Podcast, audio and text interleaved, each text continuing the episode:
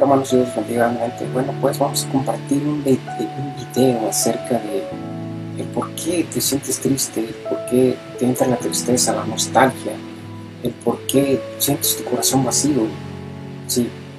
Y una de las cosas esas es porque vivimos, cuando estamos lejos de Dios, vivimos en un mundo de tinieblas, un mundo donde el diablo hace nuestra vida a su manera, donde nos pone tentaciones en las cuales caemos fácilmente, que viene siendo el alcohol, las drogas, las mujeres, y entonces ahí es donde comienza a destruir nuestra vida, sobre todo en los matrimonios, comienza a destruir la vida de la cabeza de la familia, que es el hombre. Entonces claramente nos podemos dar cuenta ahí que estar lejos de Dios nos causa tristeza, nos causa depresión, nos causa todo ese tipo de cosas. ¿Por qué? Porque Jesucristo, cuando lo dejamos entrar a nuestro corazón, a nuestra vida, lo primero que hace Jesús es darnos paz en el corazón, es darnos tranquilidad y paz, saber que Él está ahí. Porque una de las cosas es que Jesucristo, Dios, nunca ha prometido riquezas, nunca ha prometido lujos cuando te entregas a Él. Y son cosas que quizás muchas personas no entienden. Y vamos a explicar un poquito con algo que tengo si observamos, este es un vaso, una copa sucia, tiene basura adentro, está manchada. Si no lo puedo hacer claramente, pero imaginar y vamos a hacerlo. Esta copa está sucia. ¿Cómo es nuestra vida cuando estamos lejos de Dios? Nuestra alma está sucia. Si por esa razón está la parábola del Hijo Pródigo en Lucas 11:15.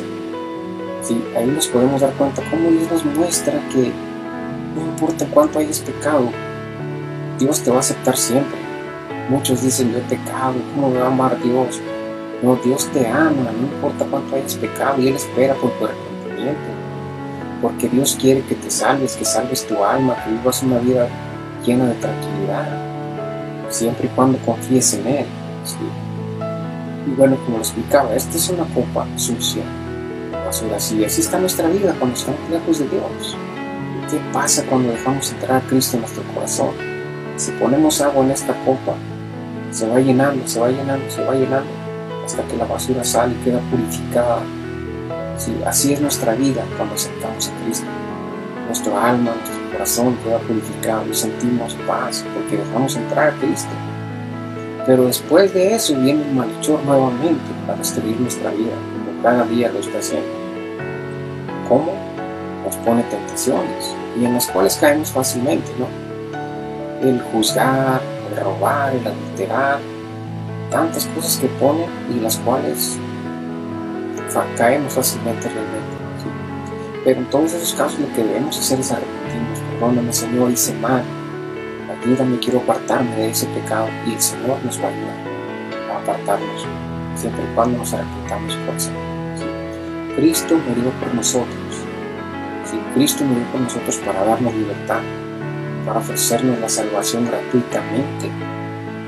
No entiendo por qué muchas personas se niegan a aceptar todo eso. Muchos dicen, pero ¿cómo si Dios existe hay tantas hambres, hay tantas personas enfermas, hay tanta enfermedad, tanta pobreza? y la única respuesta de todo eso es porque en esos lugares no aceptan a Dios. Y una vez que claman a Dios es cuando Dios empieza a interceder en sus vidas, ¿Por qué? Porque lo están clamando, como lo dice Jeremías 33:3, clama a mí yo te responderé, te enseñaré cosas ocultas que nunca has conocido. ¿Qué pasa en África? ¿Qué pasa en todos esos lugares? No existe Dios para ellos. Hoy en día se comienzan a ver ya cosas. Pero ¿qué pasa? Los están matando por creer en Dios, porque ahí en esos lugares nunca han creído en Dios. Entonces, y otra cosa importante, que esas personas que se ponen a decir, si Dios existe, ¿por qué hay tanta pobreza? ¿Por qué no piensan en eso cuando están utilizando su dinero en el alcohol, en las drogas, en las mujeres? ¿Por qué no piensan en esas Porque él sabía que era muy difícil que las personas fueran a creer sin ver todo esto, todo eso.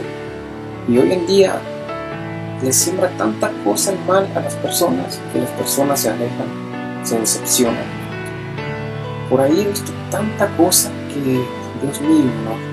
¿cómo puede creer? Puede ser todo esto, ¿de dónde sacan tantas cosas? ¿De dónde les mete el demonio tanta cosa en la cabeza? Pero no puede ser posible todo eso. Las escrituras son muy claras y aunque las adulteren nosotros debemos conocer la verdad. Porque vienen tiempos difíciles donde la Biblia va a ser adulterada, donde la Biblia va a ser, no, es, no va a ser como la, la escribieron los profetas, donde la Biblia va a ser diferente, va a ser conforme a la voluntad de cada religión. La Biblia ya no va a ser igual, van a cambiar las cosas. Entonces debemos conocer la verdad. ¿Cuál verdad para cada religión? Es la misma, la que, la que mencioné y he mencionado siempre y mencionaré siempre. Juan 14, 6 es la única verdad que debemos seguir. No hay otra verdad, no existe otra verdad, no hay otra salvación después de Cristo. ¿Sí? Entonces las personas que han pecado mortalmente estando en el camino, creo que ya no tienen ninguna oportunidad porque no hay otra salvación después de Cristo. Pecaron cuando sabían que no debían haberlo hecho. Pecaron cuando Dios les puso que no debían de pecar, les dejó escrito, y aún así se aferraron al pecado. Entonces, ¿dónde van a encontrar la salvación? En ningún lado. Entonces debemos recapacitar cuando pecamos, cuando caemos en pecado y arrepentirnos de corazón. ¿sí? Decir, Señor, no es lo que yo quiero, ayúdame a alejarme de ese pecado. Yo no quiero pecar, no quiero fallarte, te he fallado mucho, aléjame, quítame esa tentación fuerte que siento y el Señor te lo va a quitar de un momento a otro. ¿Por qué? Porque Él nos ama, porque Él quiere lo mejor para nosotros. Entonces vamos a buscar a Cristo de corazón, a seguirlo de corazón y a luchar por ser fiel, fieles. Si otro tema es sobre la ley, y sobre la ley que muchos dicen que la ley fue agobiada. Entonces voy a sacar otro tema sobre eso, sobre la gracia y la ley. Si vivimos por gracia y por ley, hacemos una verdadera obediencia. Porque para muchos simplemente decir la ley fue agobiada y vivimos por gracia. Pero si uniéramos las dos cosas, sería hermoso. Porque la ley de Dios es eterna. Y la Biblia lo muestra muy claro. Y yo se los voy a mostrar por versículos de que la Biblia, la ley de Dios es eterna. No es como dicen muchos, fue agobiada. Pero sí debemos vivir por gracia, por la gracia de Cristo. Muchas cosas que muchos confunden y dicen, no, yo voy a vivir por gracia. Pero bueno, es otro tema, el cual sacaré otro. Y pues Dios los bendiga, espero que ayude todo esto a recapacitar y buscar a Cristo de corazón. Debemos esperar y todas estas cosas que están pasando son pruebas de que debemos arrepentirnos y buscar, seguir el camino, buscar la verdad, que es Jesucristo. En ningún otro lado la vas a encontrar. Dios no es religión, Dios es vida. ¿sí? Si tú caes en una religión, no importa que estés en esa religión, aprende, conoce las escrituras, porque te podrás pasar toda tu vida de religión en religión y en ninguna vas a encontrar pureza y cosas buenas, porque en todas hay cosas falsas. Es una gran realidad. Por lo tanto, vamos a adorar a Dios, a dejar a, entrar a Cristo en nuestro corazón y no a la religión. A dejar entrar a Cristo en nuestro corazón y no otras cosas. Para que así podamos vivir un mundo lleno de paz. Dios nos bendiga grandemente en el nombre de Jesús. Oramos en un grupo de guerreros de oración todos los días a las 10 de la noche. Todo el día hay horarios diferentes pero oramos a las 10 de la noche, es mi turno para orar esa hora y espero puedan unirse a la oración. Es bien importante orar unos por otros. Dios los bendiga mente, un gran abrazo.